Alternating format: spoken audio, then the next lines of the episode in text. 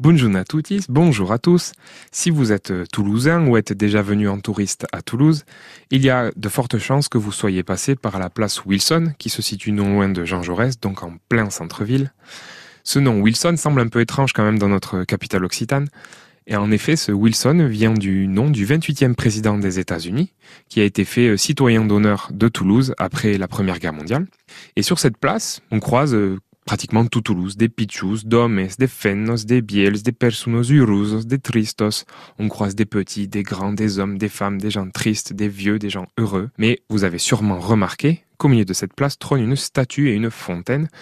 Eh bien, on pourrait penser, logiquement, je vous l'accorde, que ça pourrait être la statue de ce monsieur Wilson.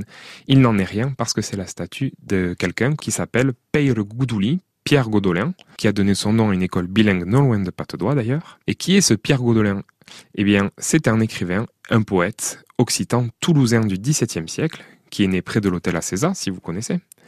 Et il est passé à la postérité grâce à de nombreuses œuvres, des poèmes, et surtout d'une œuvre qui s'appelle L'Uramelet Mundi, qu'on pourrait traduire vaguement par le banquet toulousain. C'est un recueil sur plus de 30 ans qui dépeint un peu la société toulousaine telle que ce Peire Goudouli l'avait bien vu. Aujourd'hui, je trouve que c'est une bonne chose qu'il soit toujours au centre de Toulouse, car c'est un homme qui a donné ses heures de gloire à la poésie occitane et aussi à notre belle Toulouse. Et l'idée qu'il puisse toujours observer de son promotoire le monde qui défile sous ses yeux, je trouve que c'est un bel hommage qui lui a été rendu aujourd'hui.